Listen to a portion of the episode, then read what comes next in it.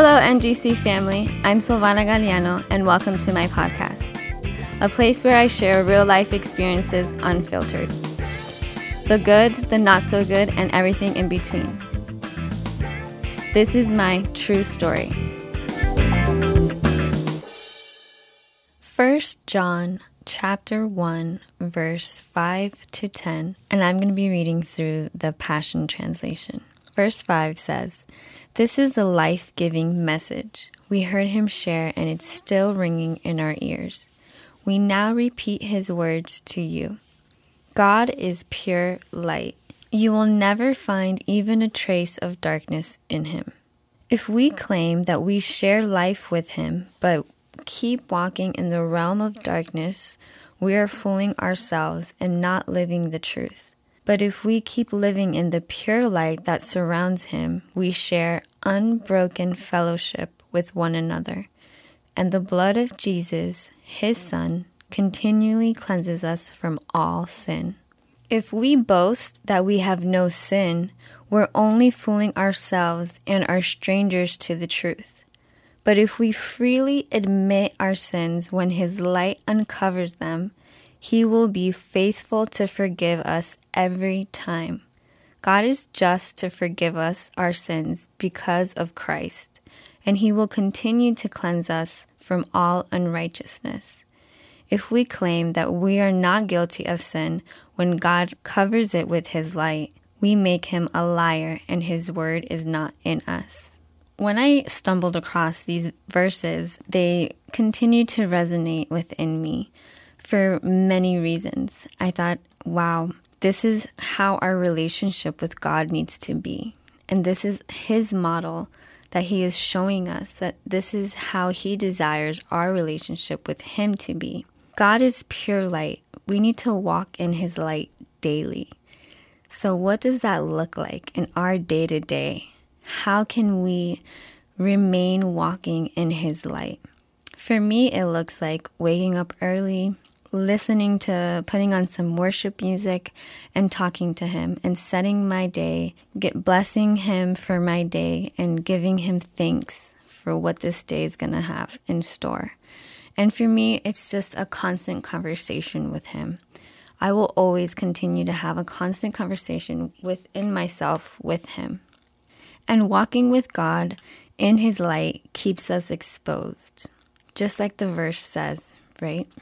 It keeps us vulnerable, transparent, and it means to allow Him to expose any sin in our hearts.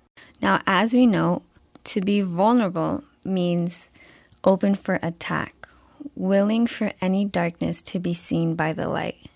Our attitude and our position in our relationship with God should always be one of transparency, always one of being vulnerable with Him, of allowing Him to see into our hearts and into our minds, and allowing Him to show us the truth, to show us if we might have any darkness within our hearts or in our mind.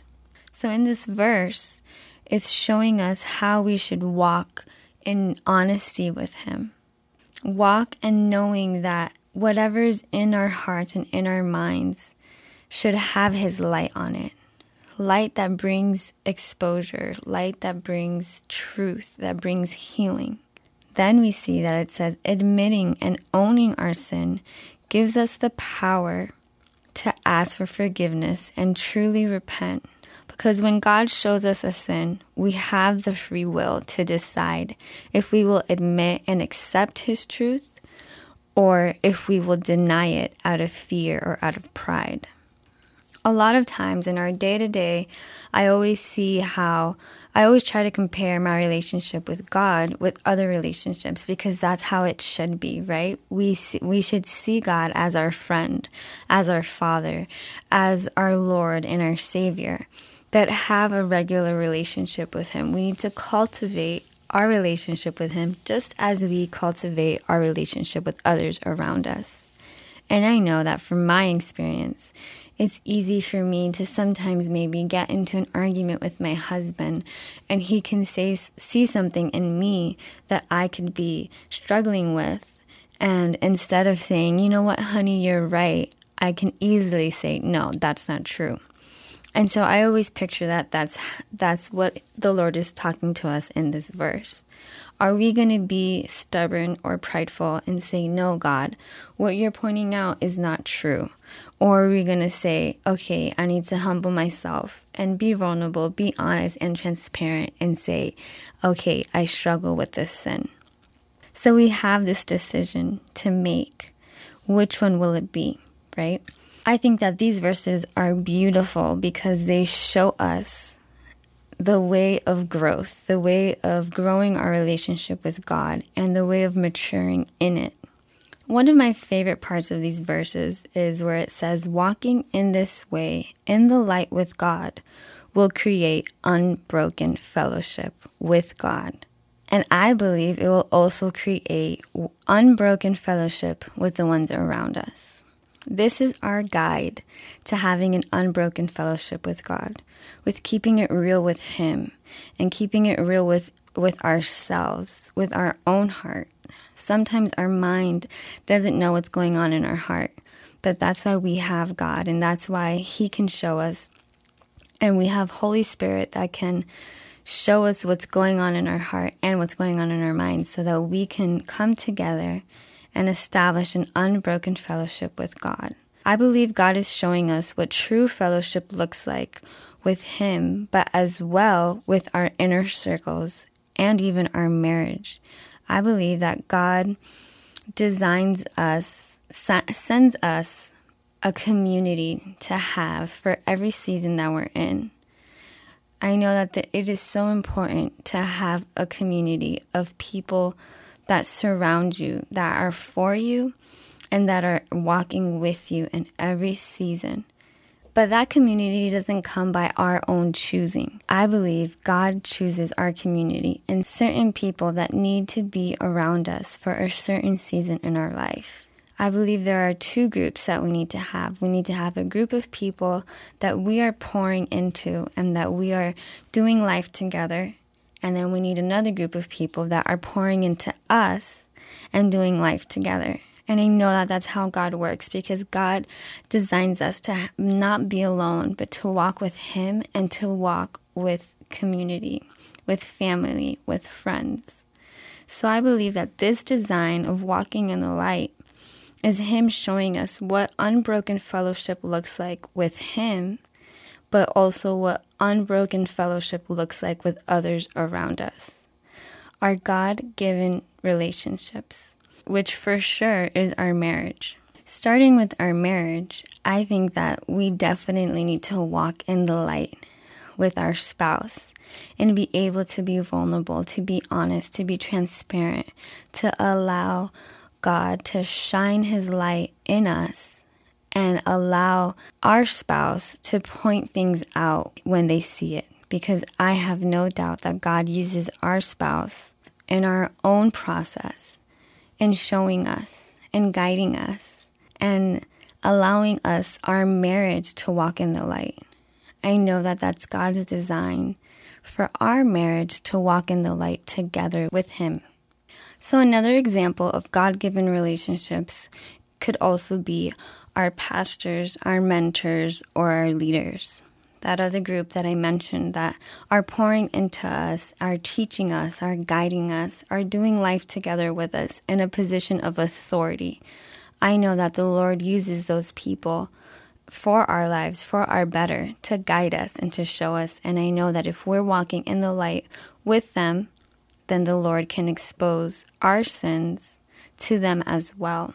Because you see, God will never expose something to bring you shame. He will only expose it to bring you healing, to bring you growth, to bring you maturity, to save you, to forgive you, and to love you.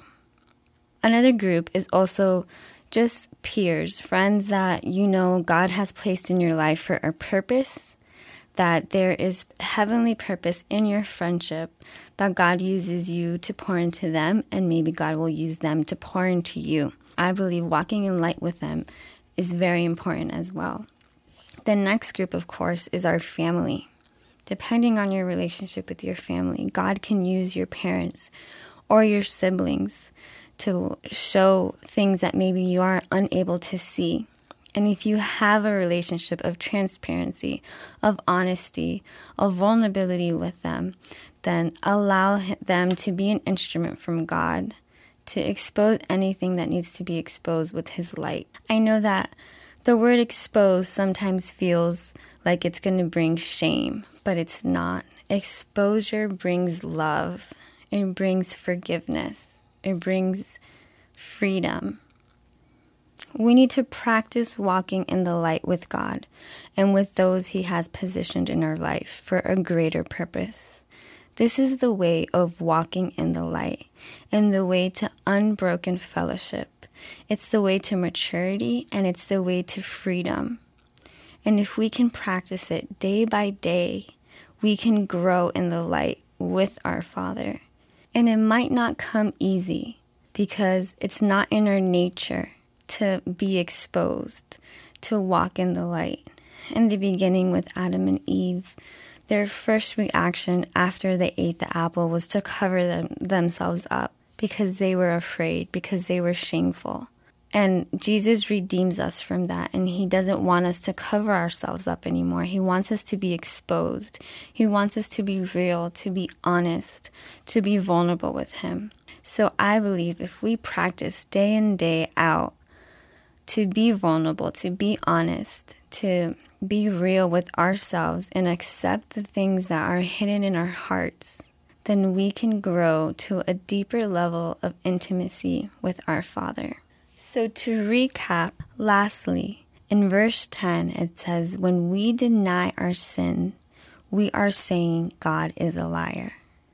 When I read this verse, it completely took me back because that is something that I would never want to do in my actions or in my voice or with my words. I never would want to call God a liar because I know that's not true.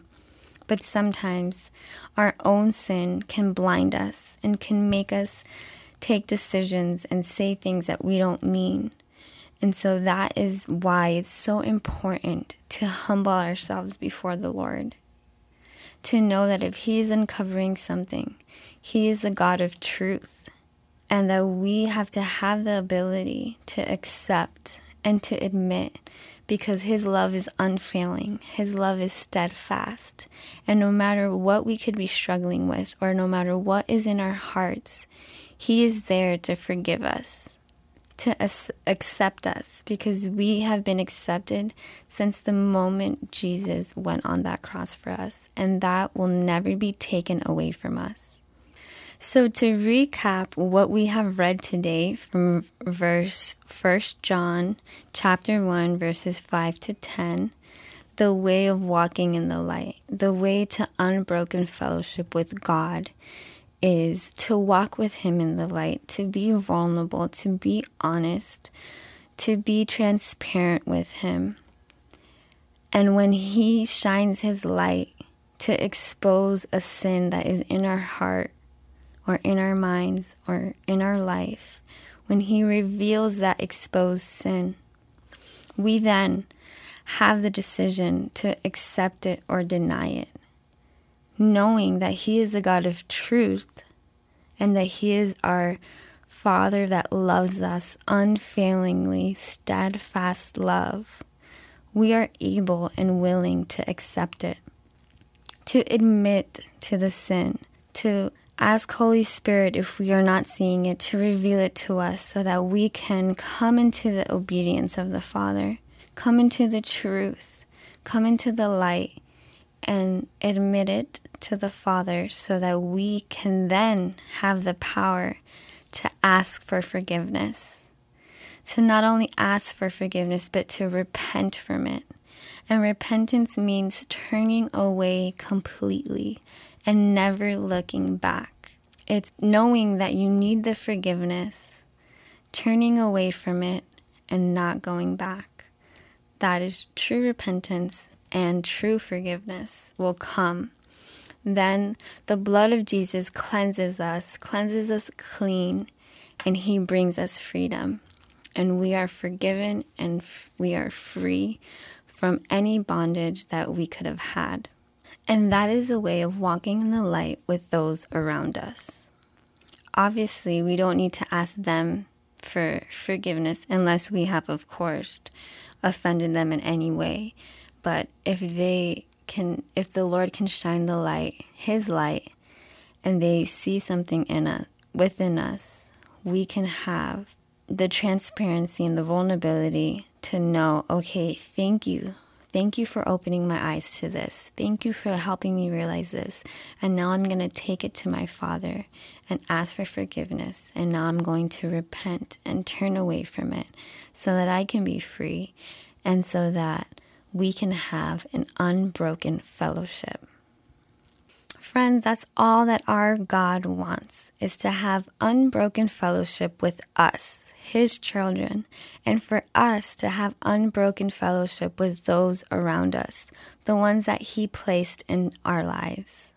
My prayer for you today is that your eyes are open to this, that your eyes are open to what it is to walk in the light and to have unbroken fellowship with God and with those around us. I hope you found this very helpful and thank you for listening to this podcast. God bless you and have an amazing weekend.